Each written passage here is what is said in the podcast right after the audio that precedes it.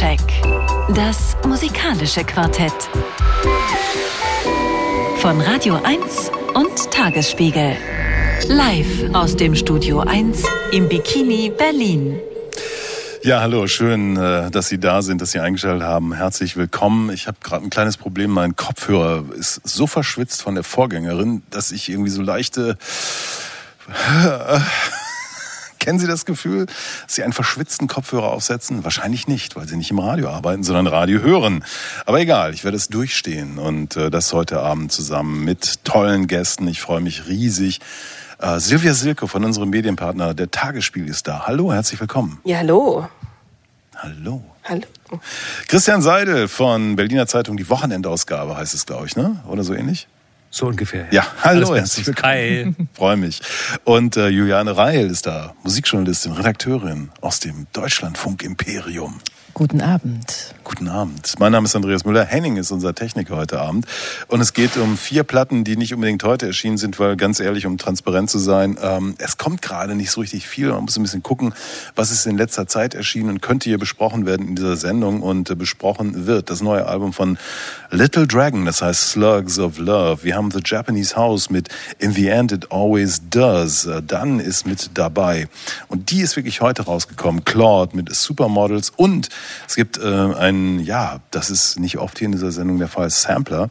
Äh, verschiedene Künstler interpretieren Songs von Nick Drake unter dem Titel The Endless Colored Ways, aber wenn man so will, natürlich auch neue Musik. Ganz neu ist auch die Single von Christine Nichols. Sie liefert wieder ab und zwar mit dem schönen Song Jung und Schön. Oh, oh, oh.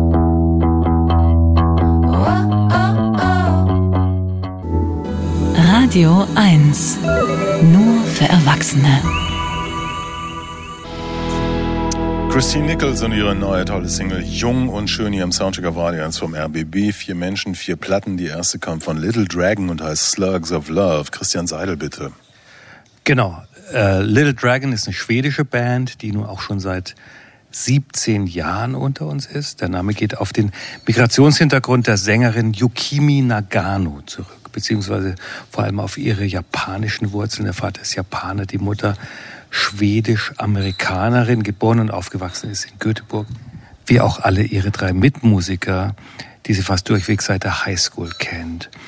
Ins Rampenlicht, auch in mein Bewusstsein, gerät das Quartett 2010, als sie dem Gorillas-Album Plastic Beach zwei Songs durchaus für die Ewigkeit beisteuerten, Empire Ants und To Binge, Ansonsten haben sie auch äh, entweder Yukimi Nagano alleine oder die ganze Band mit DJ Shadow, mit Drake, mit Ella Soul zusammengearbeitet, kollaboriert, was auch immer.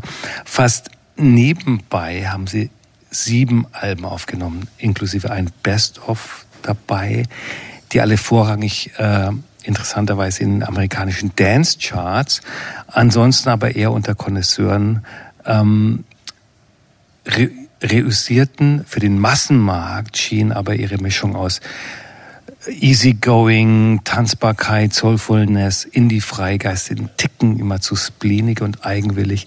Das soll sich nun ändern. Slugs of Love, auf Deutsch die Schnecken der Liebe, auch ein interessanter Titel, ist Little Dragons bisher griffigstes, auf den Punkt produziertestes und rundestes Album, wie ich finde. Und ich würde sagen, wir hören erstmal den Titeltrack Slugs of Love.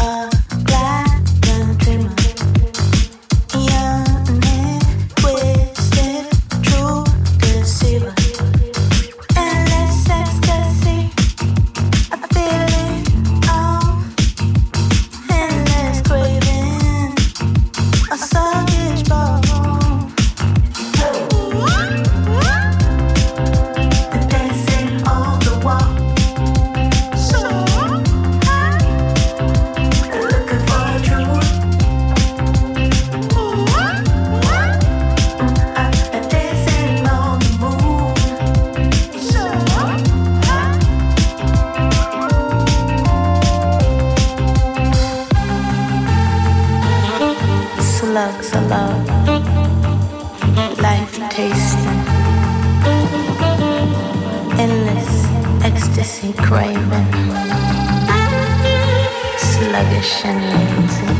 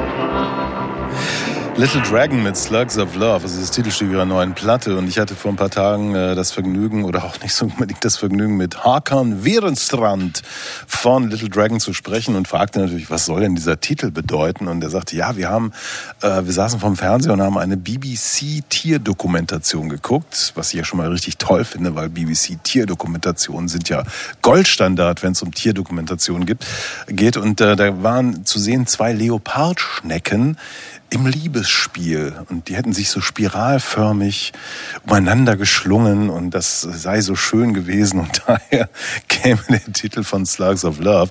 Im Interview selber wurde mir klar, das ist eine Band komplett ohne Narrativ. Es ist, es gibt keine Geschichten, es gibt keine Geheimnisse, es gibt gar nichts, ähm, was natürlich für einen Interviewer total langweilig ist. Und gleichzeitig aber auch wieder zeigt, äh, woher die eigentlich kommen, nämlich aus Schweden, äh, wo wir in der Fachsprache sagen, den Menschen ja die Sonne aus dem Anus scheint. Also die sind einfach glücklich, fein, machen ihre Musik und äh, alles ist gut. Ja, ja, du hast auch, auch gerade bei dem Song so, der nimmt einen so mit, du hast da einerseits diese Saxophon-Tupfer und dann hast du von der Sängerin ja auch diese äh, Pizzicato-hafte Aufgeregtheit, ja, die äh, vielleicht auch mit ihren japanischen Wurzeln zu tun hat. Dann hast du dieses schwedische Cardiganeske Easy Feel, also das ist so einfach so Global Dorf Pop, äh, wie man sich wünscht, finde ich. Also äh, I like it. Ja, Global finde ich gut, Dorf finde ich ein bisschen frech tatsächlich. Also es ist schon abgerundeter Pop, den die da bieten, weil es einfach ein Mix ist aus ganz verschiedenen Stilen, so wild zusammengewürfelt, aber sie schaffen das Kunststück, dass es stimmig ist auf diesem Album und dass man wirklich das Gefühl hat, es ist absolut austariert. Ähm, Pop in seiner Bestform, glatt, gefällig und gleichzeitig, wenn man tiefer reinhört, findet man immer wieder etwas. Es ist, es ist durchaus anspruchsvoll. Aber das Problem ist halt, wie du sagst, Andreas, es gibt kein Narrativ, es gibt kein Statement ähm, zur aktuellen Zeit, keine große Erzählung. Insofern sind Slugs of Love halt Slugs of Love und nicht Hounds of Love. Oh. also ich bin völlig erstaunt darüber, was ähm, hier erzählt wurde. Also Ronen total ausproduziert, es ist alles irgendwie in sich stimmig. Ich habe mal ähm, mir auch alte Sachen dann nochmal angehört. Ich, mir waren, war diese Band gar kein Begriff und ich muss ehrlich sagen, ich finde das überhaupt nicht stimmig und mir geht das alles auch ganz schön auf die Nerven nach so einer halben, nach der halben Platte, weil das zu viele Baustellen sind, die da irgendwie beballert werden und diese ganzen Tupfer und so, die sind auf die Länge von so einem einzelnen Song wahnsinnig spannend und schön und das mag ich auch sehr gerne, aber das Album ist wirklich, also es erreicht so eine Nervgrenze bei mir so nach der Hälfte, da kippt es dann und dann denke ich, jetzt reicht's. Aber gerade nach der Hälfte wird's ja richtig gut, finde ich. Also ich verstehe, was du sagst. Ich, hab, ich musste mich intensivst mit dieser Platte auseinandersetzen, nicht nur für diese Sendung, sondern auch für das Interview mit Little Dragon. Und ich habe echt Schwierigkeiten gehabt, reinzukommen. Ne? So gerade der Anfang ist so, der bietet irgendwie so lauter Dinge an. Und dann wurde es irgendwie doch interessanter. Es gibt ja auch ein, ich glaube, wir hören das heute gar nicht, aber diese, diese fantastische äh, Feature-Geschichte mit Damon Albarn, ein sehr langes, äh, dramatisch, ambientartiges Stück und so Das weiter. war mir äh, ehrlich gesagt zu lang. Das war dir zu lang, okay. Zu langweilig ähm, auch. Äh. Und ähm, ich, ja, das ist schon spannend, was, was, was Silvia gerade sagt. Also dieses, ja, zu viele Baustellen, hm, wo, wo soll das hingehen und so.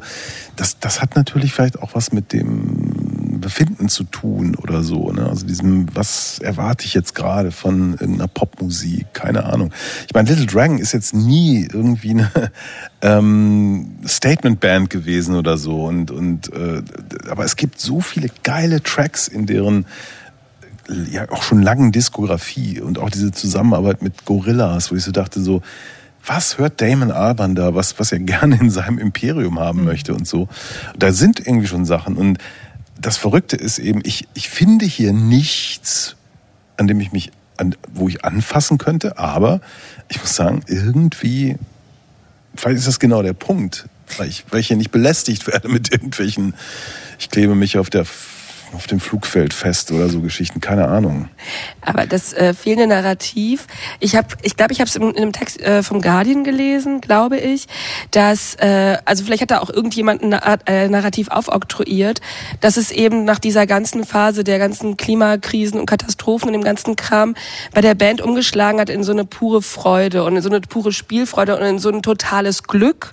Und äh, daraus ist dann halt auch irgendwie so ein Flickenteppich aus Bezügen mhm. entstanden. Also man hört ja in unterschiedlichen unterschiedlichen Songs die 2000er ganz stark, man mhm. hört irgendwie die 90er ganz stark und das ist irgendwie tatsächlich so ein riesiges Mosaik, das aber wie gesagt, ich finde, man erkennt das Bild nicht. So, das ja eben schon mal. Aber diese verschiedenen Einflüsse, die haben sie eigentlich immer gehabt. Ja, und deswegen aber, sind sie auch nicht so greifbar. Aber hier finde ich, ich da bin ich bei, bei Christian, sind sie auf dem Punkt. Ist ihr bestes Album, wie ich finde.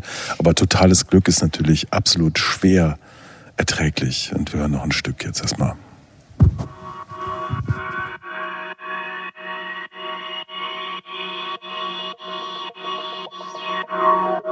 Música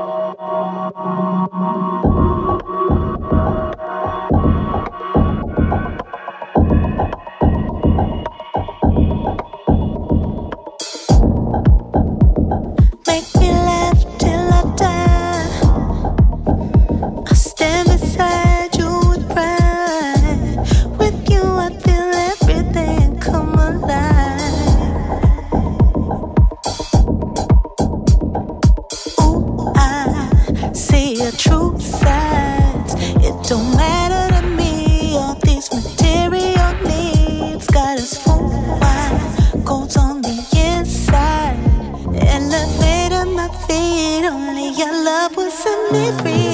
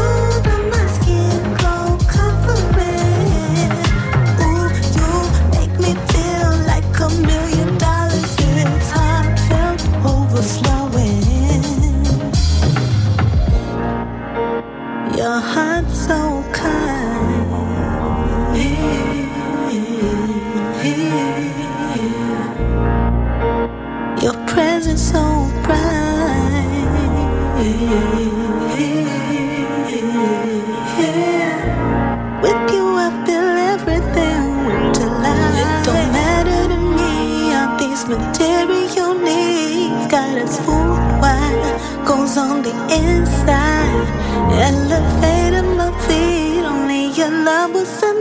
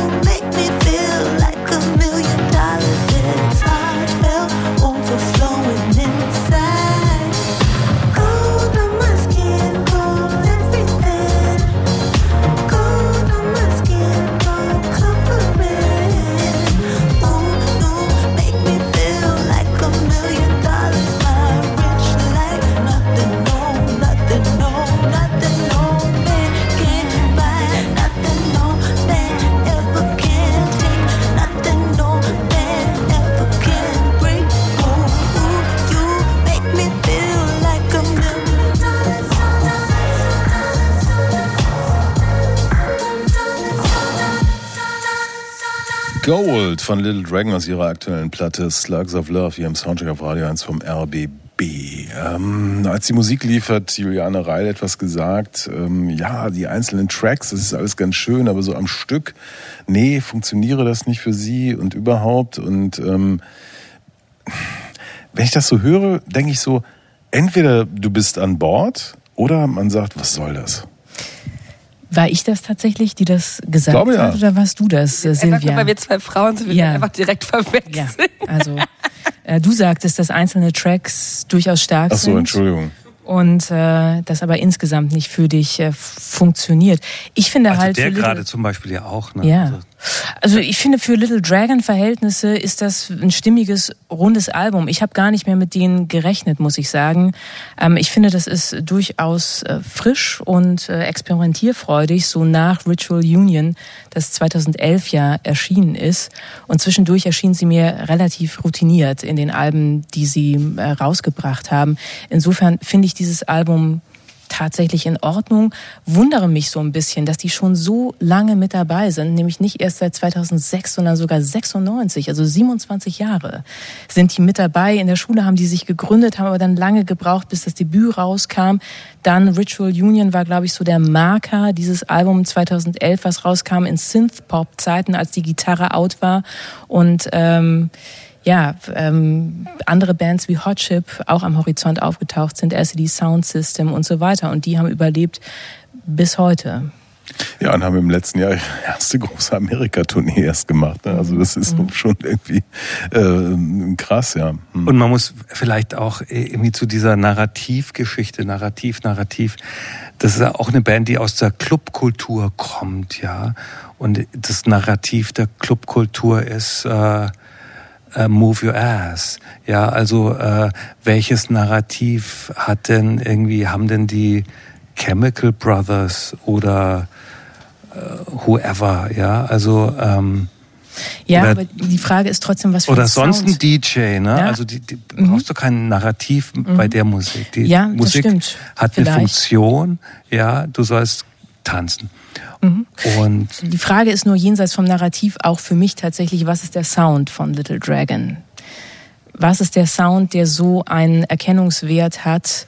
Oder ist es nicht tatsächlich so, dass äh, Yukimi Nagano die, die Stimme von Little Dragon ist, mit der eben auch viele KünstlerInnen unheimlich gerne zusammenarbeiten? Ihr habt das schon äh, genannt, Damon Albarn, der jetzt seinen, seinen Besuch zurückerstattet da auf dem Album, oder Drake oder DJ Shadow, all die anderen, die sie gerne eingeladen haben. Aber wir sind Little Dragon. Ja, ja, zumal sie nie was sagt, ne? Also es gibt keine Interviews mit ihr. nee. Das ist irgendwie so. Also Das was liegt, man nicht, das liegt nicht daran, dass sie kein Englisch könnte oder so, aber es ist so. fährt auch, äh, du hast äh, das äh, äh, da schon angedeutet, dass ähm, es gab ja auch Corona, ne? es gab auch Corona und Corona in Schweden war ja auch was ganz Besonderes, die laxen äh, Bestimmungen da und die auch für äh, normale Menschen ja teilweise echt grenzwertige Erfahrungen. Fuck, ich könnte morgen sterben. Ja, mein Leben ist latent in Gefahr und dann sozusagen die Erkenntnis, hurra, wir leben noch, dann machst du einfach auch so ein Album äh, und, und vieles ist da auch einfach diesem Überschwang geschuldet. Ja, da steckt hier und da tatsächlich ein bisschen zu viel drin vielleicht und äh, äh aber da machst du echt so ein Album, das so flushy und funny ist wie das und ich, ja, ist ja auch ganz schön. Ja, äh, also klar, kann irgendwie schön sein. Ich fand es gerade ähm, interessant, als du vorhin sagtest, und ich glaube, in jedem Text über diese Band wird das Wort Freigeistigkeit ähm, herangezerrt. Und ähm, ich war so ein bisschen, also ich habe dann so äh, drüber nachgedacht und habe dann gemerkt, dass ich vielleicht einfach genau gar nicht freigeistig bin vielleicht. Und äh, gerade bei dem Stück, das wir als nächstes hören, ne, Tumbling Dice, ist das, das ist so eine richtige J2K-Nummer. Und ich sag jetzt was, was glaube ich vielleicht... Eine was? So eine richtige J2K, so eine 2000er Nummer halt. So eine J2, ja. Ähm, und die wirkt, und jetzt, jetzt, ich sag, ich sag jetzt, Entschuldigung. Auf jeden Fall, also, ich finde, und vielleicht werde ich gleich geschlagen, ich finde, das klingt wie eine nicht ganz so stumpfe Version von einem Bob Sinclair Song.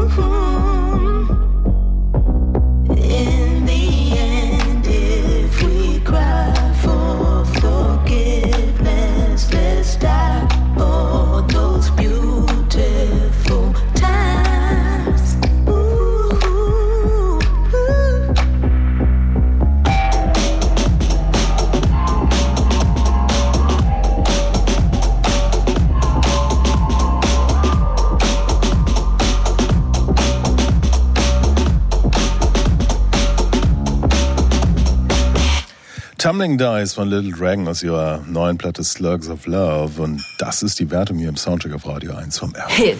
Geht in Ordnung. Geht in Ordnung. Geht in Ordnung. Hit kam von Christian Seidel. Soundcheck. Das musikalische Quartett. Von Radio 1 und Tagesspiegel. Live aus dem Studio 1 im Bikini Berlin. Ich habe das Gefühl, unser Techniker Henning möchte heute schneller fertig werden. so flugs, wie das hier geht. Ja, und ähm, Radio 1 und Tagesspiegel. Ja. Muss man das nochmal erklären, was Tagesspiegel ist? Also den jüngeren Hörerinnen und Hörern, das ist eine auf Wir haben eine erscheinende ganz Zeitung. tolle Social Media und Online-Auftritte Auch noch. haben wir. Also ich glaube, wir müssen das niemandem erklären. Hm. Ja. Schreibt ihr auch noch? Ja. Durchaus. Wenn ich hier nicht im Radio sitze, dann. Ja, hier ist alles handgemacht und ähm, live und überhaupt natürlich im Nachgang auch als Podcast zu hören. Vor zwei, drei Wochen waren wir auf Platz 96 der internationalen Musik-Podcast-Charts. Kreisch. Hammer. ja, äh, jetzt geht's um The Japanese House. In the end, it always does. Bitteschön, Juliane Reil. Silvia Silko, Äh, ich Quatsch. gebe an dich ab. Mann, Also irgendwie heute, ne? Naja. ja, wa- was, was soll ich tun? Ihr seht euch so ähnlich und überhaupt. Okay, also für alle, die uns jetzt nicht sehen können, wir sehen uns nicht ähnlich, aber vielen Dank für das Kompliment. So, ich fange jetzt mal, ich mache jetzt hier mal weiter im Text. Ähm, ja, The Japanese House, dahinter steckt Amber Bain und äh, man möchte ihr wirklich von Herzen weiterhin vermurkste Beziehungen wünschen. Denn Unglück in ihrer Liebe ist Glück für unsere Ohren, Äh, vor allem ihr wunderbar ambivalentes Songwriting kann ganz herrlich intensiv sein. Man äh, wägt sich so in Sicherheit mit diesen luftig aufgeschlagenen Synth-Pop-Songs und dann, dann ballert die einem so richtig was um die Ohren, weil sie in die Vollen geht. So saftige Infos über ihre verflossenen Bettgymnastik oder das Fehlen derselben, Sehnsucht, große Emotionen, alles dabei, aber, und das ist das Besondere, ganz ohne Kitsch. Auf ihrem Debütalbum Good at Falling von 2019 ging es um den Breakup zu Musikerin Marika Hackman und auf dem neuen Album In the End It Always Does geht es um äh, die Trennung äh, einer etwas komplizierteren Geschichte. Bane hatte eine Beziehung zu einem Paar, das schon länger zusammen war, dann war eine von den beiden weg, Bane war noch da und am Ende waren sie alle voneinander getrennt. Äh, Bens zweite Platte ist zwar auch, äh, aber nicht nur ein musikalisches Weiterdenken von dem, was sie vorher schon so gemacht hat. Es ist auch eine Art Emanzipation, also sowas. Sie findet es irgendwie zu sich selbst. Ähm, Bens Stimme war bei ihren Anfängen vor fast zehn Jahren äh, immer ein bisschen verschleiert. Es gab viel Autotune, aber auch viel Geklimper und Geschwufe. Das war zwar alles gut, aber vom Hörenden sehr weit weg und insgesamt recht abstrakt. Man erinnert sich vielleicht, ganz am Anfang gab es nur ihre Musik, keine Infos, keine Fotos. Es wurde sogar gemutmaßt, dass Matty Healy, also Frontmann von The 1975, hinter dem äh, Projekt steckt. Ist jetzt kein Wunder. Bane hat persönlich wie musikalisch viel mit der Band zu tun. Und mit jedem Song, jedem Album hat sich Amber Bane im Laufe der Jahre mehr zu erkennen gegeben. Und jetzt klingt ihre Stimme klar und ihre Lyri- Lyrics sind ehrlich und unmittelbar. Und das alles geht einem richtig nah. Außerdem ist sie nun so weit, dass sie nichts mehr, sich nichts mehr beweisen muss. Sie hat früher möglichst viel selbst gemacht, damit man, äh, damit man ihr nicht vorwerfen kann, dass irgendwie ein, doch ein Typ dahinter steckt oder so. Ähm, und auf ihrem neuen Album ist es ganz anders. Sie hat sich geöffnet. Sie hat Matty Healy tatsächlich jetzt mal mitsingen lassen. Bonnie Ware äh, singt mit. Ähm, Monas, Katie Gavin ist dabei. Charlie XCX auch. Äh, vor allem aber ist die gesamte Produktion nicht mehr nur von Amber Bain und George Daniels von The 1975 äh, bearbeitet worden, sondern vor allen Dingen von Produzentin und Tontechnikerin Chloe Kramer, die auch Rex Orange County oder die Glass Animals auf ihr Konto auf ihrem Konto hat. Äh, und die, genau diese Offenheit tut ihr gut. The Japanese House klang noch nie so organisch und in sich geschlossen und äh, ja auch sehr nah emotional. Auf dem Pop-Rock-Stück Touching Myself geht es erst um Sexting und um Selbstbefriedigung und dann darum, dass man sich von jemandem ungesehen fühlt und vielleicht dadurch selbst den Halt verliert. I had to go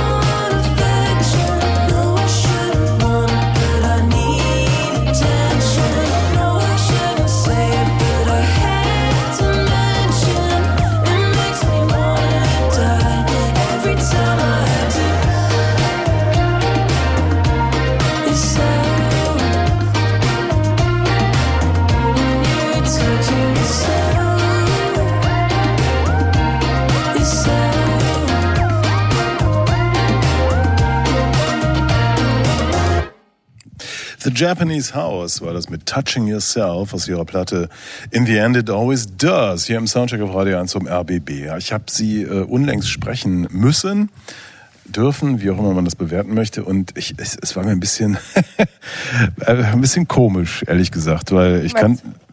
Ja, diese Geschichte, die du eben auch erzählt hast, ne? Und dann so diese Ménage à trois und so. Und ich so als konservativer Mensch dachte so, wie, wie, wie kann man das? Ich meine, das ist ja so eine der, der, äh, dachte ich, Grundfesten dieser Platte, diese, diese komische Beziehung und so. Und, und ähm, mir ist das, ich kenne sowas ja nicht aus meinem Leben und überhaupt. Und dann habe ich das natürlich angesprochen und gesagt, ja, das ist aber nur in zwei Songs, wird das da irgendwie thematisiert und überhaupt. Und das wäre ja auch ganz irgendwie ganz interessant gewesen. Und äh, jetzt wäre sie aber happy und, und überhaupt. Ich, es ist, so- es, ähm, ja, es ist eine, eine mir fremde Welt, ehrlich gesagt. Hast du direkt Stressflecken gekriegt? Nein, nein, ich habe keine Stressflecken. Nein, nein. Es ist, es ist einfach so, es strengt mich an. Und ich, ich mag keine Anstrengung. Ich mag eher so rumsitzen und die Dinge geschehen lassen. Ja, ich meine, come on. Ich meine, ich bin, äh, weißt du, Ja. bin in einem ja- anderen Jahrhundert geboren. Aber ich finde es spannend, dass du sagst, es sind nur so zwei Songs, weil ich glaube, gerade als wir vorhin über das Narrativ gesprochen haben, ich glaube, das ist ein Narrativ, das richtig gerne da jetzt so ausgespielt wird, natürlich, ne, mit dem à trois. Du meinst von Journalistenseite. Steht im Ja. Info, steht im Info, wird, Ja, ja, steht ganz ist- oben ist im Info. Also für die Journalisten dann wahrscheinlich. Ja, die berühmte Journalistenfaulheit, die glaube ich auch nochmal in Hinblick auf Moment. Code äh, nochmal zum, äh, zum Anklang kommt. Also ja, natürlich ist das, das Narrativ jetzt irgendwie zu dieser Platte und da kann man sich drauf ausruhen und irgendwie versuchen, Indizien zu finden auf dieser Platte oder auch nicht. Oder man sagt ganz einfach, ja, der Sound ist ja ganz interessant, elektronischer Softpop, der aus meiner Sicht eben schön ist, weil er nicht überproduziert ist und trotzdem sowas Verspieltes hat. Also das macht tatsächlich Spaß. Dieses Album beginnt mit einem für mich absolut ungewöhnlichen Intro. Spot Dog heißt das. Und da dachte ich, okay, das ist ungewöhnlich, das ist interessant. Ich weiß, du hast es, wenn ich sage, das ist interessant. Na, äh, nein, ich weiß, was du meinst. Ja, ja. Und so, dass ja, Ich jetzt müssen so. wir, jetzt müssen wir die Ohren spitzen. Was kommt denn jetzt? Weil es Soundgefrickel ist, rückwärts abgespielt, die Stimme mal hoch, mal runter gepitcht, das Tempo angezogen, dann wieder verlangsamt. Und ich dachte, wow, was kommt denn nun? Und da waren meine Erwartungen äh, relativ ähm, hoch äh, geschraubt und dann war das Songwriting, was danach kam, relativ konventionell für mich. Schöne Pop-Songs sind darunter, aber so, dass ich etwas enttäuscht war aufgrund der Erwartungen, die sie aber tatsächlich getriggert hat bei mir mit diesem Intro, muss ich sagen. Und genau, ich dachte an eine ähm, elektronische äh, äh, Stummfilm äh, äh, Soundtrack, ähm, den sie da hinlegt mit diesem Soundgefrickel und habe dann zum Schluss irgendwo gelesen, okay, das ist tatsächlich eine Anleihe auf das Thema von 101 Dalmatiner, Spot Dog. Ehrlich gesagt ging es mir ähnlich. Du, du, du, du legst die Platte auf und äh, fällst dann erstmal in so ein Wurmloch Loch rein, in so ein musikalisches.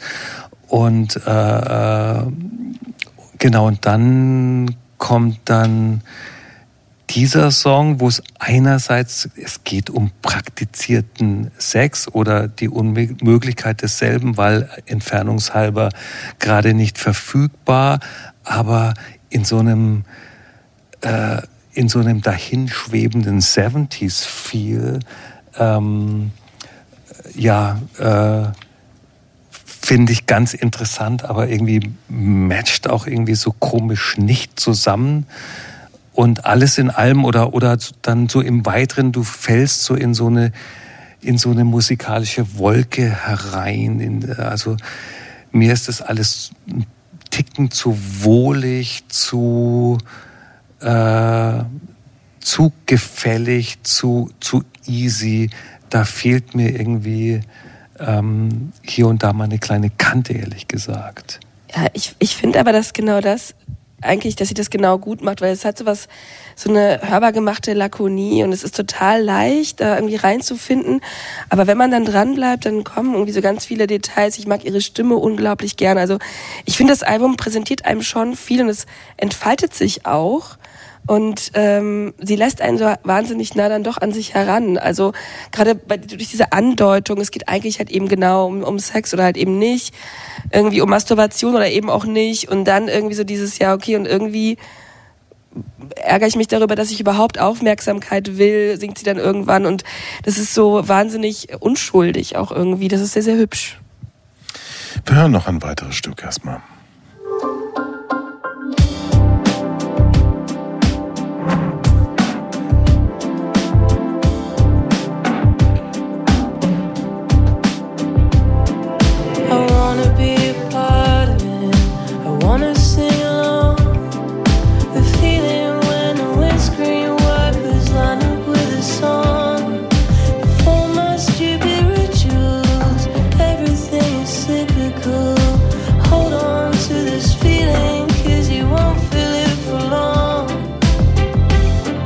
You won't feel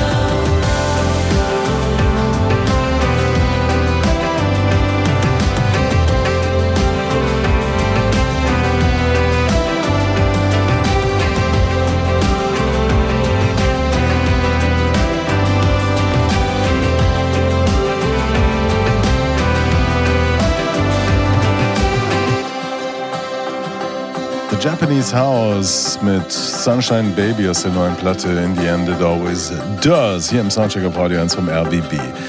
Wie gesagt, ich habe diese Platte intensiv gehört, weil ich die Künstlerin auch im Gespräch äh, zugeschaltet hatte und ähm, höre sie jetzt natürlich auch nochmal. Und mir wird immer wieder klar, oder mir wird immer klarer, dass ich das alles so furchtbar uninteressant finde, was mir hier geboten wird. Also es ist es ist solide, es ist sicherlich mit einer gewissen Seele erfüllt und, und ich weiß nicht was, aber äh, diese ganzen Erzählungen, dieses ganze Zeug, wir haben ja nachher noch eine weitere Künstlerin, die dann von Juliane Reil vorgestellt wird, nämlich Claude.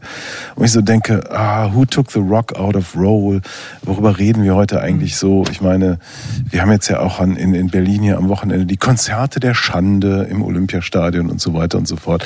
Also mir ist das alles irgendwie zu schneeflockig, um mal dieses schlimme Wort zu benutzen. Ja, also mir ist diese Musik tatsächlich lieber als die Konzerte der Schande. Äh, an diesem, okay, ja gut, das ist einfach. Wochenende. Also einfach. Mm, Ja, aber weißt du, genau, das ist vielleicht so ein Bereich, über den du nicht so gerne sprichst oder den du nicht so interessant findest. Aber interessant ist schon, dass ähm, diese Künstlerin Amber Bain mit einer großen Selbstverständlichkeit über eine Dreierbeziehung, über Queerness tatsächlich singt.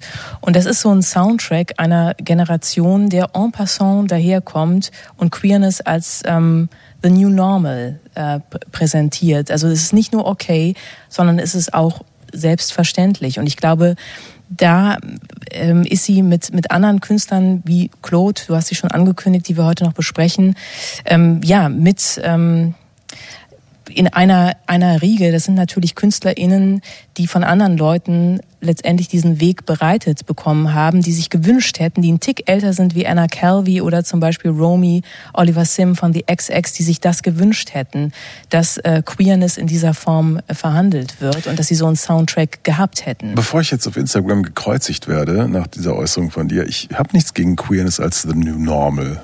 Das ist überhaupt nicht der Punkt.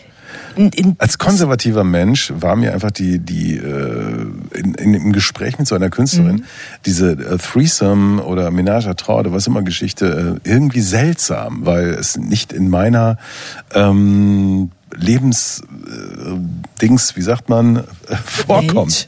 Weißt du? Ja. Äh, ich habe ja nicht, es ist, ist ja gar nicht der Punkt, aber ich finde es halt so krass, wenn, wenn mir ähm, so ein, ein Produkt, also es, wir, haben ja, wir reden hier von einem Produkt, das von einer Schallplattenfirma auf den Markt gebracht wird, was auch ein Sack Kartoffeln hätte sein könnte, es möchte verkauft werden. Und als Narrativ bekomme ich als erstes irgendwie äh, hingedrückt, ja, ja, ganz wichtig ist hier diese Threesome äh, Ménage à Trois Geschichte, wie auch immer, um dann im Gespräch rauszufinden, ja, nee, das war ja gar nicht so wichtig, weil äh, zehn der zwölf Songs um was ganz anderes gehen, wie auch immer. Ja, ja, aber das ist ja ein also ich anderer- wollte es nur äh, als, Ja. als Selbstschutz in diesem Moment. Ich, ich finde auch, dass, dass, dass dieses, äh, äh, ich, ich zahle jetzt auch nochmal fünf Euro ins Phrasenschwein, dieses Narrativ, ich kann das Wort Narrativ eigentlich schon gar nicht mehr hören, dass, äh, dass, äh, dass das irgendwie die Latte und die Erwartungen auch so hoch hängt und, und du dann denkst, die Musik hat so eine, ja, so eine äh, Lakonie und so eine überhaupt keine Dringlichkeit in sich. Ja, die plätschert dahin, du denkst, du fährst äh, mit dem Mietauto durch Indiana und schaltest das Radio ein. Man hört auch kein bisschen, dass es aus Britannien kommt übrigens. Äh, Doch, das hört man. nee, das Aufgrund klingt des doch alles wie... Understatements, das, das würde ich schon Das klingt denken. vielleicht alles wie, wie eine engelsgesichtige, zu viel trinkende Amerikanerin in einer britischen Band, nämlich äh, Stevie Nicks.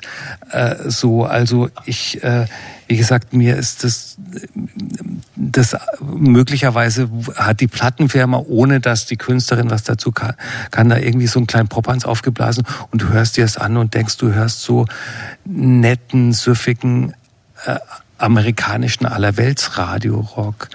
Ja, also muss ich absolut Okay. widersprechen. Das ist kein allerwelts äh, US-Rock, sondern das ist ganz klar eine sehr klare, saubere, sehr schöne Stimme. Das ist auch das, was mich für sie einnimmt äh, tatsächlich.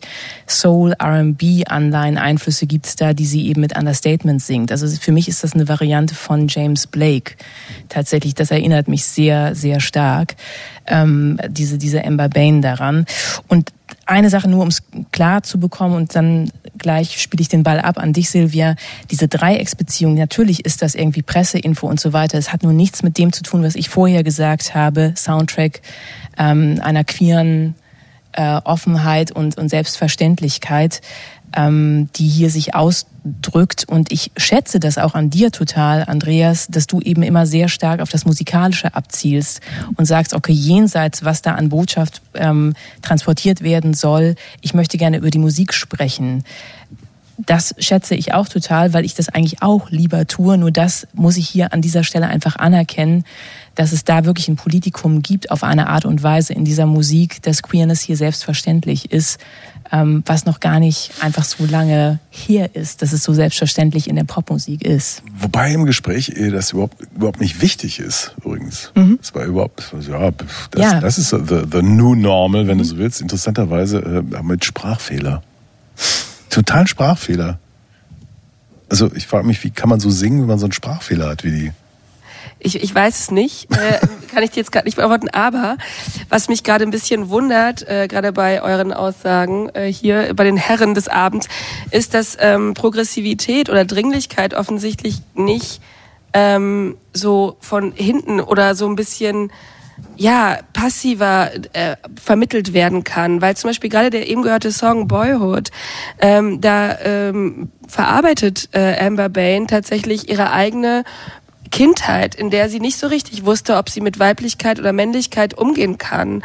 Und erzählt das, ähm, also sie, sie hat in dem Interview auch erzählt, dass sie halt ähm, den, ähm, das ist ja der Titel von dem Film von Richard Linklater, den sie dann gesehen hatte und sich an ihre eigene Kindheit erinnert hat und dann halt angefangen hat, das für sich auszuklamüsern und das in sich zu diskutieren. Also wirklich, dass sie zwischendurch auch dachte, okay, was ist Binarität und kann wir damit überhaupt umgehen? Was, wo finde ich mich da drin? Und ich finde, das hat schon etwas sehr ähm, ja im Prinzip gesellschaftlich dringlich ist. Wenn ich es nicht schon 500 Mal vorher gehört hätte in den letzten Jahren.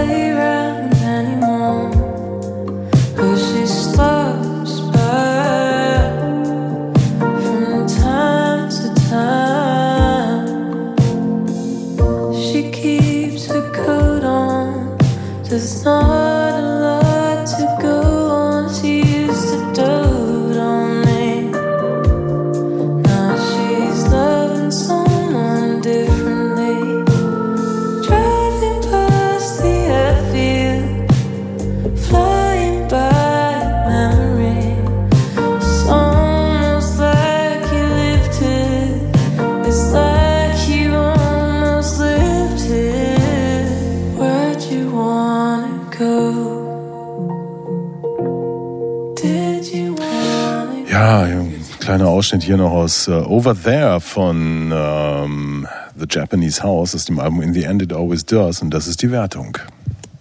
Hit. Geht in Ordnung. Geht in Ordnung. Geht in Ordnung. Der Hit kam jetzt von äh, Silvia Reil, oder? Du Sack.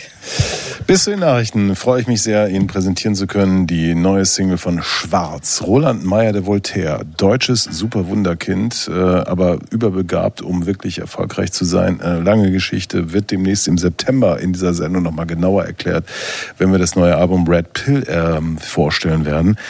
Ähm, ja, er hat ein neues Album vorgelegt und äh, bis zu den Nachrichten gibt es jetzt noch die Single A Crack of Light, Schwarz alias Roland Meyer de Voltaire.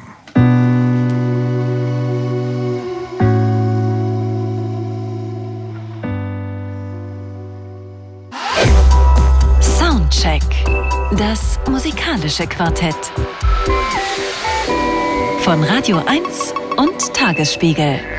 Live aus dem Studio 1 im Bikini Berlin.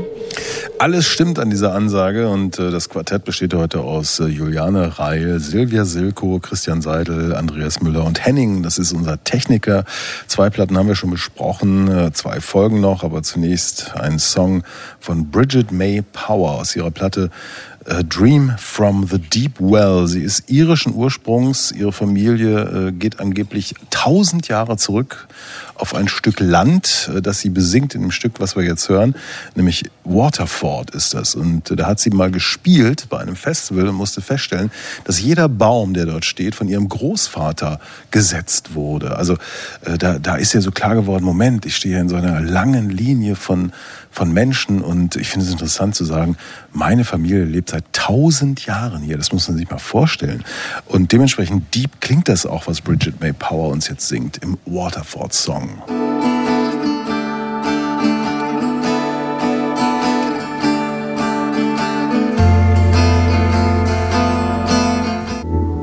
Radio 1. Nur für Erwachsene. Bridget May Power mit dem Waterfalls-Song aus ihrer Platte Dream from the Deep Well. Und ich habe schon häufiger gesagt in dieser Sendung, dass ich manchmal die Folk-Sachen äh, heavier finde als manches, was so uns in der sogenannten Rockmusik angeboten wird. Ich denke noch so an Lankum, eine Band, die hier auch sehr gefeiert wurde vor einiger Zeit. Und das hier zum Beispiel ist auch so eine richtige harte, krasse Platte, die mich total weggeblasen hat. Soundcheck auf Radio 1 vom RBB. Ähm, die nächste Platte kommt von Claude und heißt Supermodels. Bitte, Juliane Reil. Claude Minz bringt unter dem Künstlernamen Claude seit 2020 Musik raus. Claude lebt in New York. Sie ist, ah, ist queer. Es ist so unheimlich schwer, das, äh, dem gerecht zu werden und ähm, definiert sich als nicht binär, ist also weder männlich noch weiblich oder wie Claude selbst sagt, a beautiful person in between. Vor zwei Jahren ist das Debütalbum von Claude erschienen. Supermonster, ein ziemlich lockeres, leichtes Popalbum, das knallig und bunt um die Ecke dahergekommen ist. Auf Pressefotos konnte man Claude da sehen als eine Art freundlichen, ja, fröhlichen Joker. Die eine Seite der Haare war blau gefärbt, die andere grün. Und doch erzählten diese Songs teils schwierige Geschichten vom Erwachsenwerden einer non-binären Person, die damals 21 war. Auf dem neuen Album von Claude, Supermodels, findet man immer noch diese eingängigen Pop-Melodien, aber die Platte ist nicht mehr so warm, so optimistisch wie der Vorgänger. Teilweise hat das Album wirklich düstere Momente, eine krachige, schwere Gitarre zum Beispiel, die ausbricht und in Richtung Grunge geht. Und überhaupt ist diese Gitarre viel präsenter als früher. Die Themen auf dem neuen Album sind Liebe, gescheiterte Liebe insbesondere, Verletzlichkeit, Unsicherheit, aber auch das für sich selbst einstehen. Und darauf nimmt auch dieser Titel Supermodels Bezug. Im letzten Song Screwdriver heißt es sinngemäß, du hast mich dabei ertappt, wie ich mir Fotos von Supermodels anschaue und versuche nicht zu weinen, wenn ich mich dann selbst betrachte. Unsicherheit war schon auf dem Debütalbum ein Thema, aber Claude ist jetzt noch offensiver, äh, wie äh, Claude auf diesem Album halt damit umgeht. Direkter, schonungsloser, I'm a useless meth, everyone is disappointed in me. Also ich bin eine Totalkatastrophe, ein Totalausfall. Alle sind enttäuscht von mir. Handwerklich ist das gut gemacht, gut gemachte Songs, auch wenn die unverwechselbare Note fehlt. Ich höre einen Song und weiß nicht so genau, ist das Claude oder wer ist das? Da ist also noch Luft nach oben, aber vielleicht sprechen wir darüber auch gleich. Hier erstmal der Song Every Fucking Time.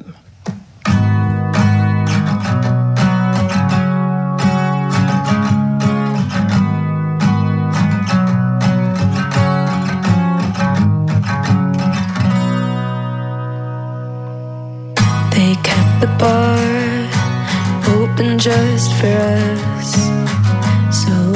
talk without being interrupted. And we argued about Regina Spektor. I said I loved her, but you think she could be better.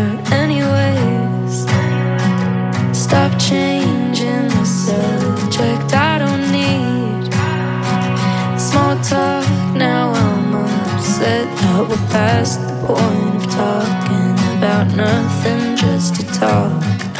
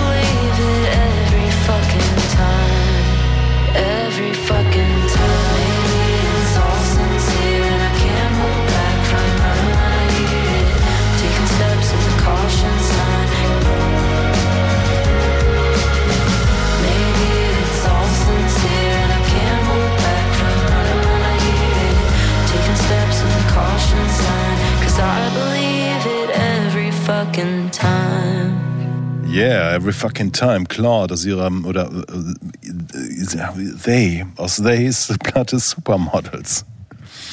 Eigentlich ja Oasis, ne?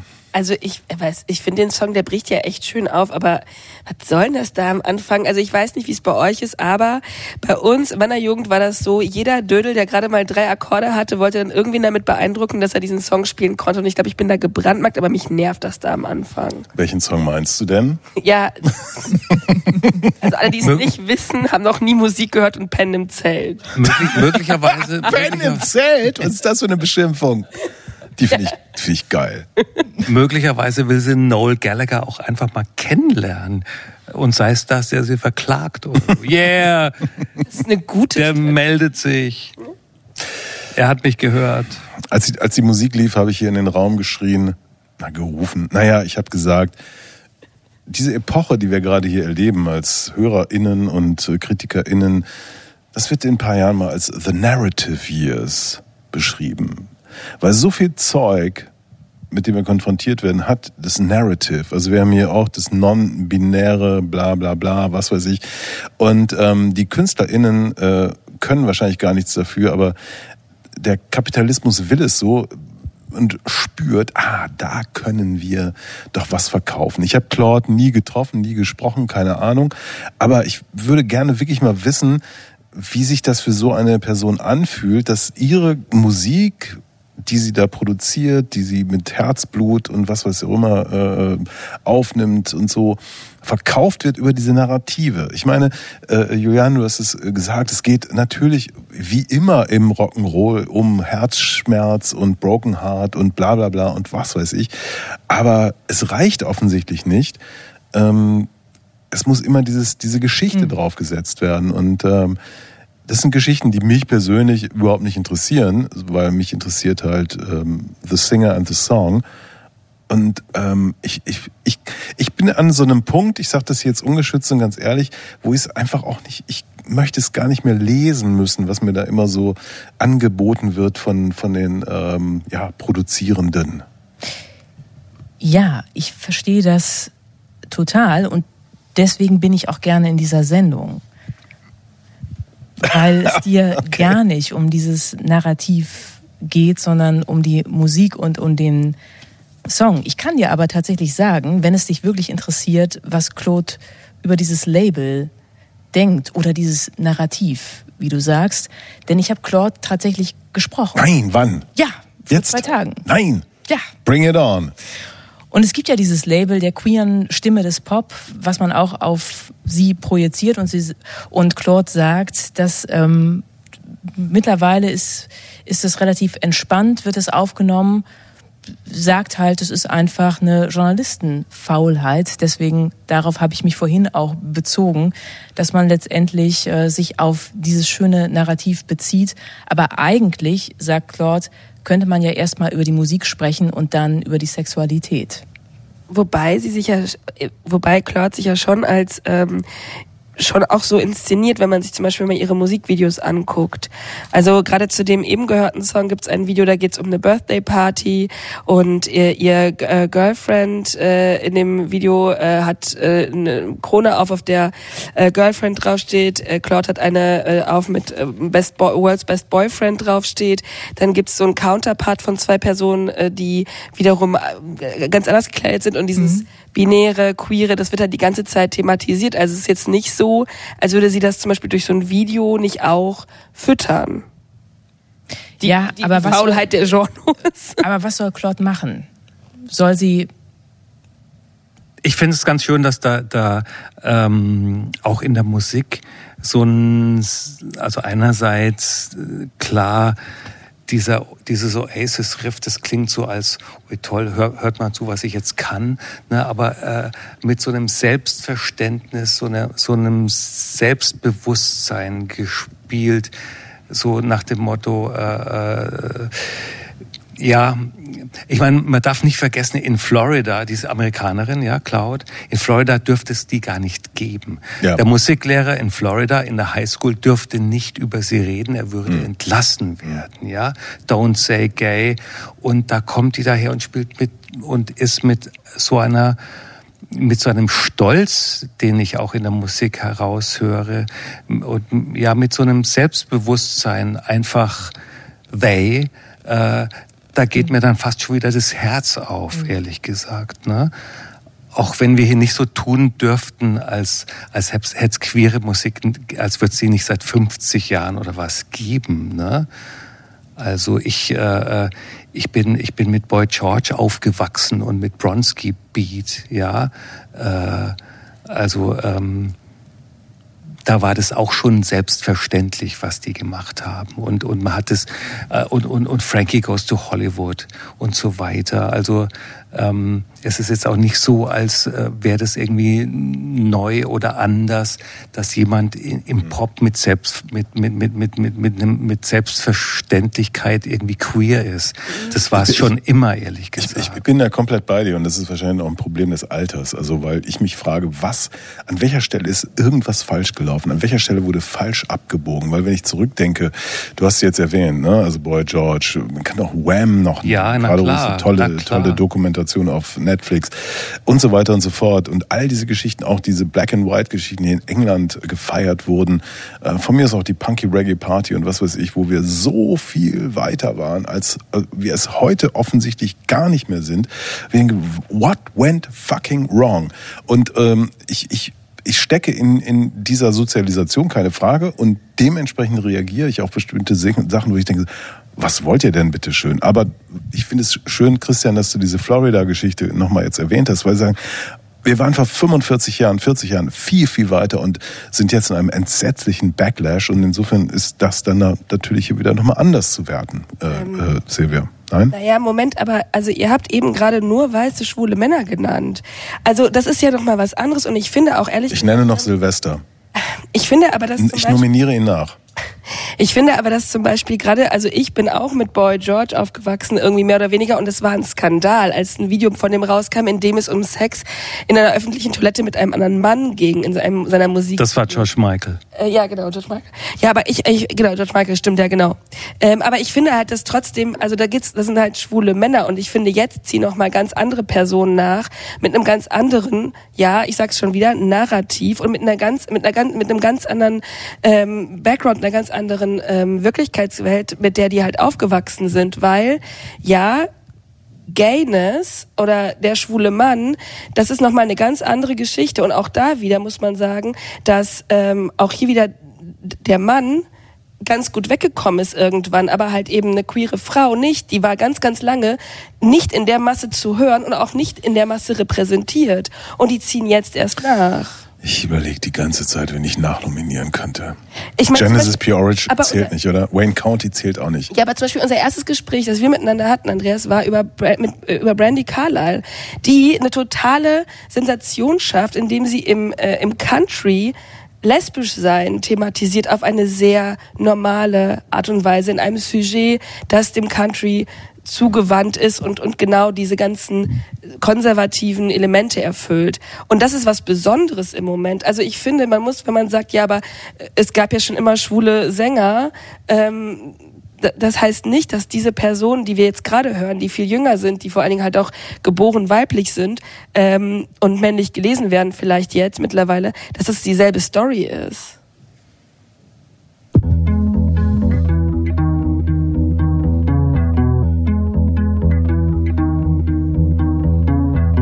Snow day opened up the door to the hallway. I don't wanna walk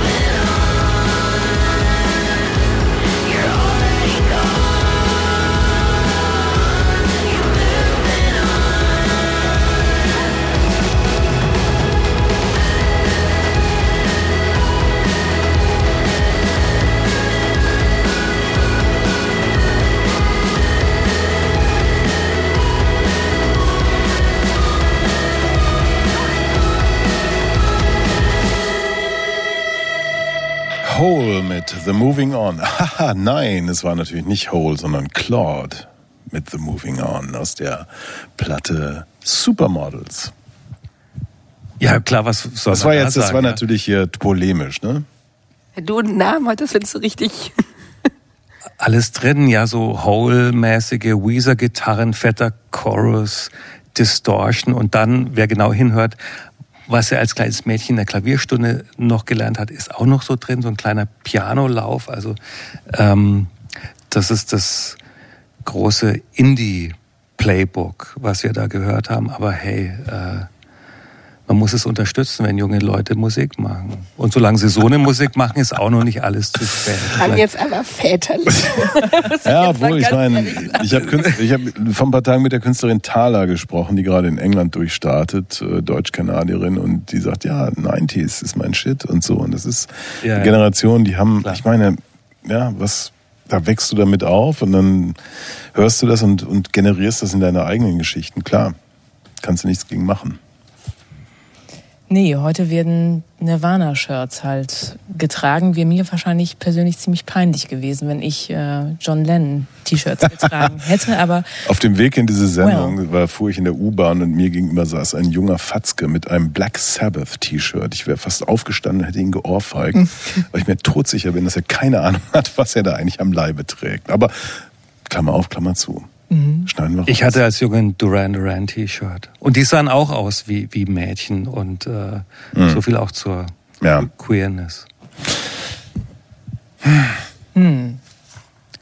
Aber ich mag es halt trotz allem 80s, äh, 90s äh, Playbook, dass da so ein, so ein rotziger Stolz einfach drin ist. Also dass äh, eben dieses Selbstverständnis, das da drin steckt. Also die, die Musik hört sich trotzdem an, als hätte die das gerade eben erst erfunden. Ja, also hey, ich habe hier was erfunden. Ich nenne es jetzt mal Rad.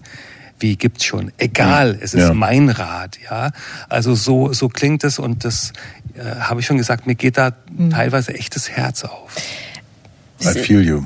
das ist ja eine Weiterentwicklung zum Debütalbum. Also Claude hat da jetzt wirklich tatsächlich mehr eine Band im Rücken, wo noch ein Drumcomputer auf dem Debütalbum zu hören war, ist jetzt hier ein Schlagzeuger am Start.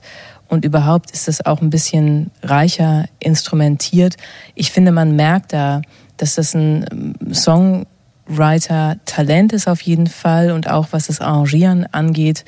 Ähm, wir haben jetzt hier nur kleine Stichproben bekommen. Das ist schon alles gut. Ich frage mich nur tatsächlich so ein ganz kleines bisschen, ähm, was ich schon sagte, wo ist die eigene Note?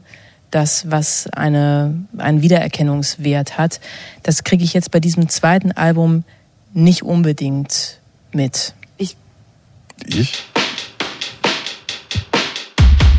Oh,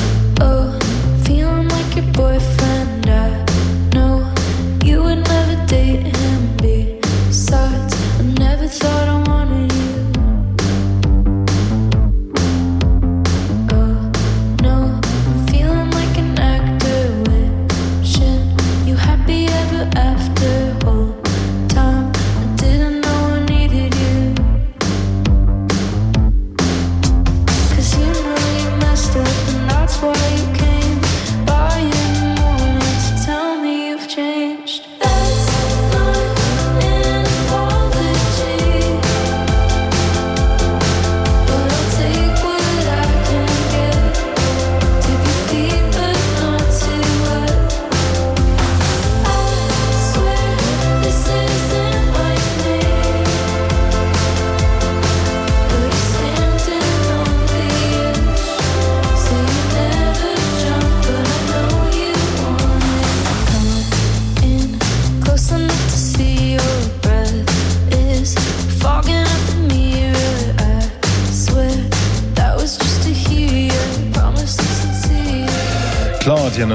Aus Wet aus ihrer Platte Supermodels und äh, ich glaube, Silvia wollte noch irgendwie, sie hat ich gesagt und äh, wollte vielleicht noch was sagen. Ich finde aber, Ich, äh, nee, ist gut. Also es weckt mir jetzt in meiner Wertung, wie, was ich finde, was ich sagen okay, äh, und hier ist die Wertung für die Platte. Geht in Ordnung. Hit. Geht in Ordnung. Geht in Ordnung. Der Hit kam von äh, Christian Seidel interessanterweise. Was wolltest du noch sagen? Na, ich fand schon, dass das, äh, dass, äh, ich wollte mich eigentlich einfach nur Juliane anschließen. Ja, klar. Ich finde halt, dass es natürlich irgendwie schon eine sehr generische Platte ist, wo ähm, einfach, ähm, also in ihrer ersten EP und ihrem großen Hit I Wish You Were Gay, da war sie noch so unschuldig und da ging es noch so, so ganz einfach los und da ist mir das Herz aufgegangen und mittlerweile fehlt mir da das Herz. Soundcheck. Das musikalische Quartett. Von Radio 1 und Tagesspiegel. Live aus dem Studio 1 im Bikini Berlin. So ist es. Und ähm, eine Platte steht noch an und das ist etwas äh, Ungewöhnliches, weil es sich um einen äh, ja, Sampler handelt, aber auch nicht wirklich um einen Sampler, sondern es geht um die Sammlung von Songs und in den Titel verschiedene KünstlerInnen nehmen auf The Endless Colored Ways, The Songs of Nick Drake.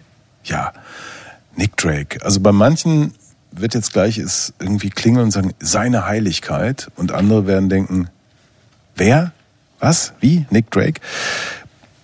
Ich versuche es kurz zu machen. Nick Drake hat Ende der 60er Jahre angefangen, Musik aufzunehmen als blutjunger Typ, der extremst begabt war. Also der konnte alle möglichen Instrumente spielen. Vor allem aber auch wahnsinnig gut Gitarre in merkwürdigen Stimmungen. Er hatte eine wunderschöne, weiche Stimme äh, und eben diese Begabung, einfach fantastische, perfekte Songs zu machen. Das hat leider niemanden interessiert. Also es gab zwar ein Label, was seine Musik veröffentlicht hat, aber draußen, neben ein paar Kritikerinnen, hat das äh, niemanden interessiert, was der Mann gemacht hat. Der soll angeblich in seiner Karriere gerade mal acht Auftritte gehabt haben in Pubs, äh, die die Frigalität, Frugalität seiner Musik im Lärm ertränkte und so. Also ganz dramatisch. Der Mann war zudem ja fragil und sehr depressiv und äh, wurde nicht sehr alt. 1974 starb er durch eigene Hand an einer Überdosis Antidepressiva. Und das war es dann eigentlich auch. Es gab ein paar Leute, die seine Musik kannten. Es waren nicht viele. Und ähm, sein Name wurde so geraunt. Also wenn von Nick Drake, dann Nick, oh, dann gleich im Zimmer äh, wurde die Stimmung eine andere. 2000 hatte der Volkswagen-Konzern die ungeheure Frechheit, den Großsong Pink Moon von Nick Drake für eine Werbekampagne zu benutzen, weil das war diese Zeit, manche werden, so nicht, werden sich noch erinnern, als zum Beispiel Apple mit Feist oder solchen Leuten, also die niemand mehr kannte oder noch nicht kannte, irgendwie äh, Werbekampagnen zu unterlegen. Das war für diese Leute eine Riesenchance. Die haben plötzlich, waren wohl plötzlich weltberühmt und Volkswagen nahm Pink Moon in eine Werbekampagne und die Aufpasser und Auskenner sagten, das darf man nicht. Folge war, dass eine Riesenschar junger Menschen diesen Typen für sich entdeckt haben. Diese, weiß nicht, 35 Songs, die er geschrieben hat oder aufgenommen hat. Und ähm, ja, man muss halt von seiner Heiligkeit Nick Drake sprechen. Und jetzt kommt halt The Endless Colored Ways, eine Platte, wo die Idee war, Leute, nehmt seine Musik, aber spielt sie nicht notengetreu nach. Macht was Eigenes aus dieser Magie. Und das sind dann KünstlerInnen wie David Gray, Let's Eat Grandma, John Parrish, John Grant, Fontaines DC, also völlig erratisch. Und was passiert? Es entsteht was Hervorragendes, vielleicht sogar teilweise Magisches. Auf jeden Fall, wie ich finde, in dieser Version der Band Fontaines DC, die den Cello-Song eingespielt haben und wer ist ihr eigener? Mein Gott, was für ein genialer Track.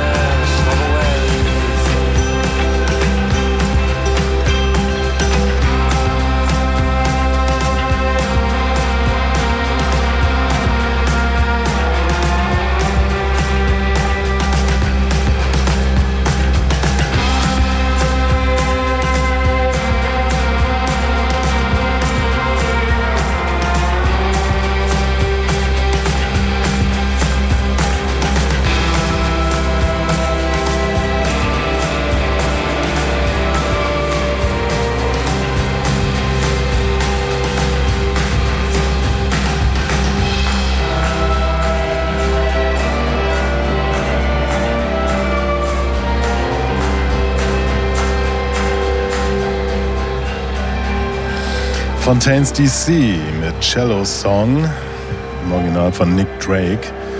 Zu finden auf dieser Platte The Endless Colored Ways, The Songs of Nick Drake.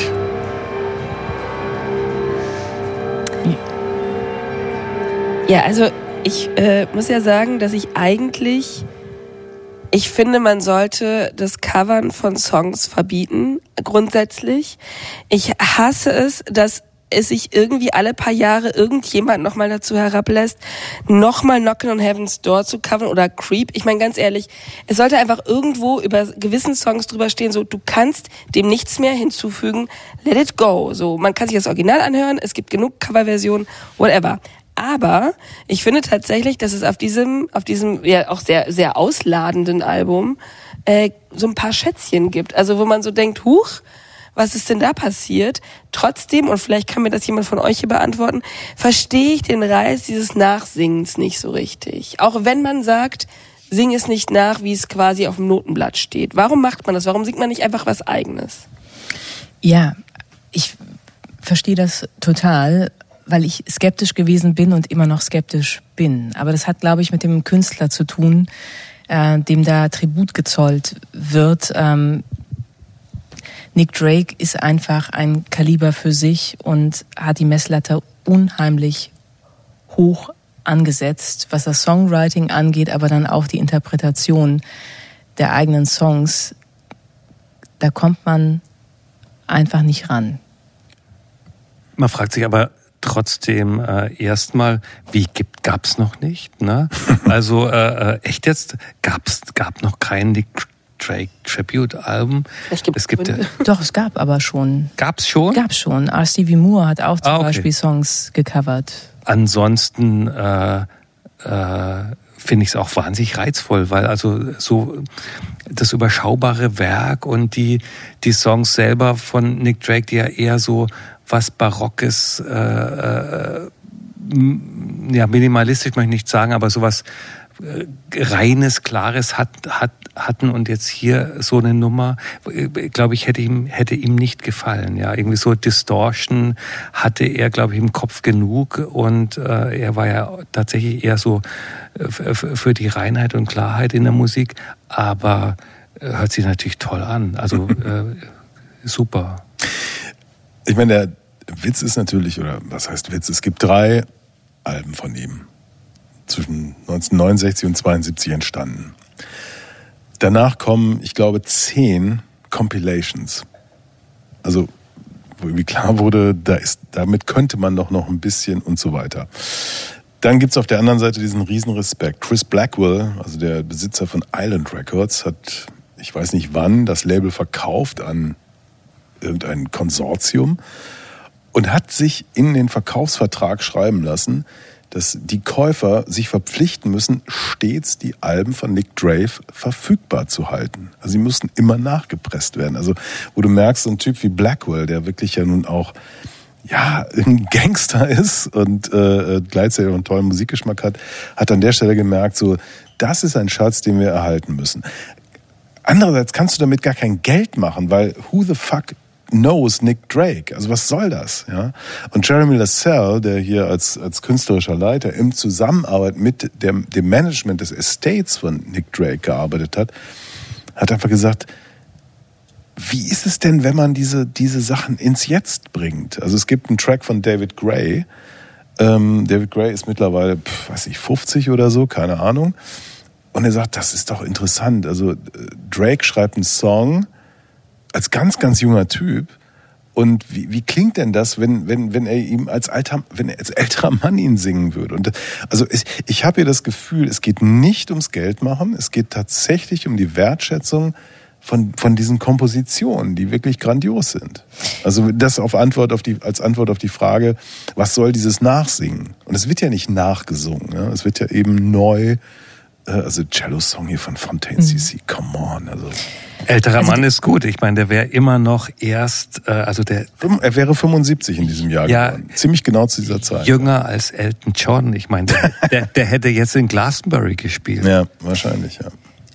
Wertschätzung denke ich auch. Also es ist eine Würdigung ähm, von ähm, Nick, Nick Drake, obwohl die Macher ja sagen, es sollte eigentlich kein Tribute-Album sein, sondern eine Anthologie, eine, eine Sammlung eben von Songs, ein, ein, ein modernes äh, Songbook. Du hast jetzt gerade David Gray angesprochen, der ähm, Place to Be äh, sozusagen gecovert hat vom Pink Moon Album. Und da finde ich zum Beispiel, dass die Interpretation relativ flach aus meiner Sicht ist, weil der Twist fehlt ganz einfach.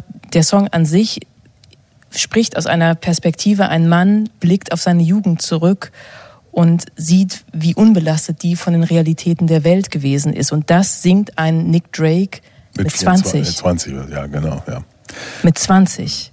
Und das singt dann ein David Gray jetzt mit Ende 40 oder in seinen 50ern. Da geht für mich eben so ein bisschen die Brisanz verloren, weil er auch nicht diesen Ausdruck hat. Also das ist für mich eine nicht so starke Interpretation. Für mich ist diese Compilation durchwachsen. Aber Ja. da gibt's auch ganz tolle Momente, die wir gleich auch hören.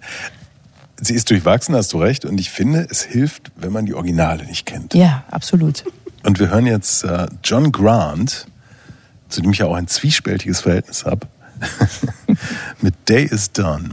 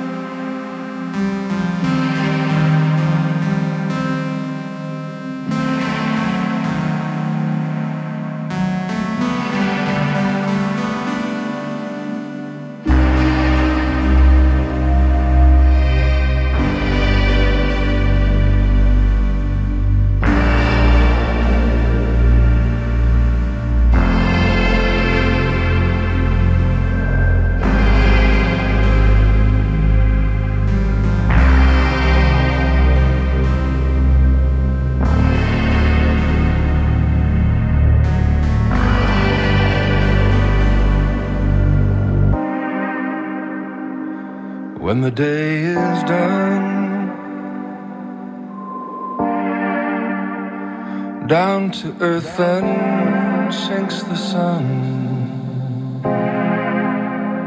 along with everything that was lost and won. When the day is done,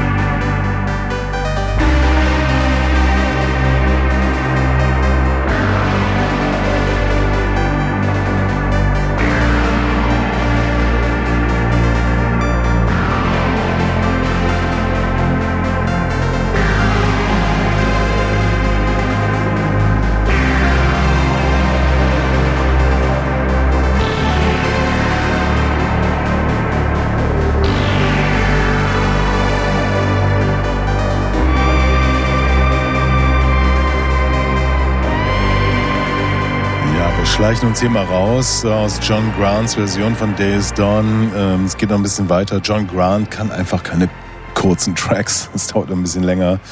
Ähm, ich habe gesagt, ich habe so ein leicht gespaltenes Verhältnis zu ihm, aber ich meine, was er hier wieder veranstaltet, das ist einfach. Er hat ja auch gesagt, oh Gott, dieser Song, das hat mir alles abverlangt. Ich habe echt gelitten und so und toll. Ja. Ja, Hammer, Hammer. Äh, Und das ist also für mich auch der schönste Song überhaupt von, von Nick Drake, der auch schon eigentlich schon immer nach so einer Breitwandproduktion geschrien hat. Im Original ist er ja eher so barock auch, Ja. also so äh, Bach-mäßig fast. Nick Drake war ja eh, glaube ich, Bach, oder? Das war ja so, Alles. Ich meine, der hat ja irgendwie, der Der- hat ja, der- äh, der konnte ja, Ja, ja. Saxophon spielen, Klavier spielen, der war im Jazz aufgestellt, der war in der Klassik aufgestellt. Ja, ja. Überbegabt halt, ne? Nee, toll. Ja, und es gibt auch andere schöne Versionen, die da aufleuchten auf diesem Album. John Parrish, der sich mit Alice Harding zusammengetan hat und äh, Three Hours ähm, gecovert hat, was sie wirklich in so psychedelische Gefilde transportieren. Ein, ein Song, der eigentlich im Ursprung eher äh, ja tatsächlich reiner Folk ist.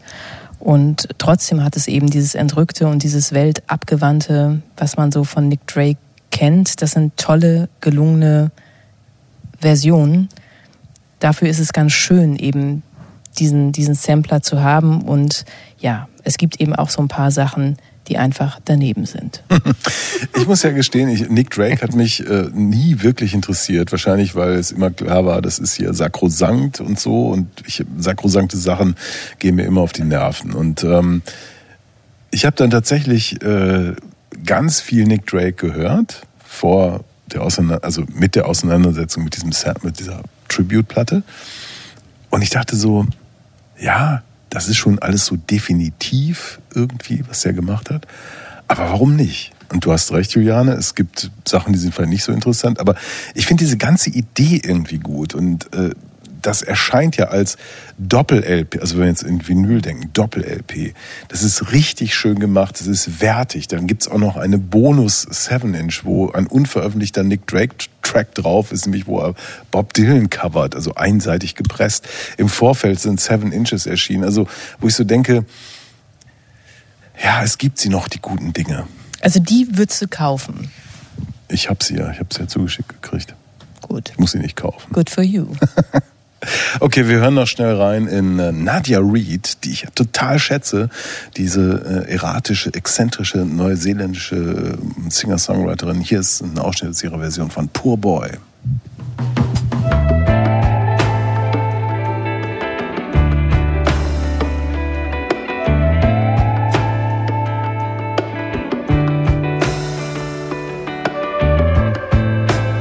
Never sing for my supper. Never help my neighbor. Never do what is proper. For my fair share of labor.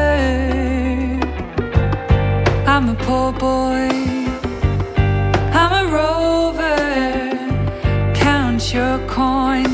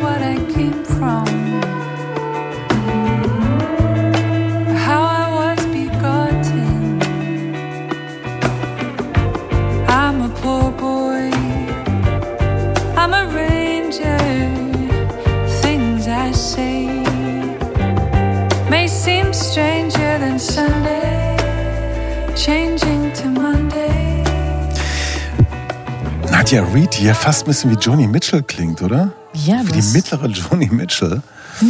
Merken Sie sich den Namen, Nadja Reed, kaufen Sie alle Platten. Tolle Frau, hat Silvia Silko gerade nochmal gesagt. Wieso ist sie nicht so groß, wie sie eigentlich sein müsste? Ja. Vielleicht, weil sie so eine dicke Brille hat.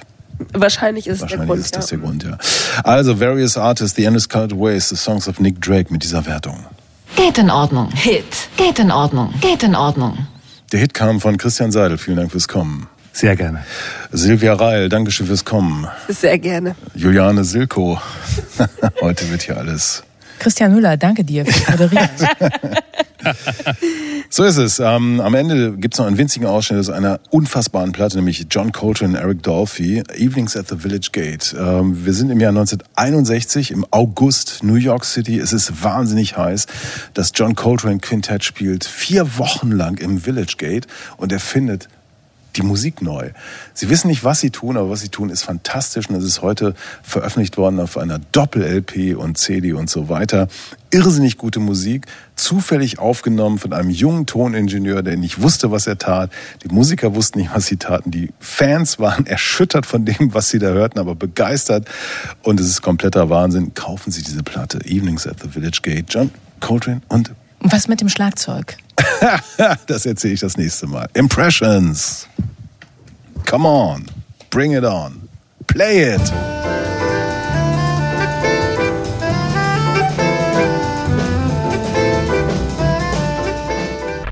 Soundcheck. Das musikalische Quartett. Freitags ab 21 Uhr auf Radio 1.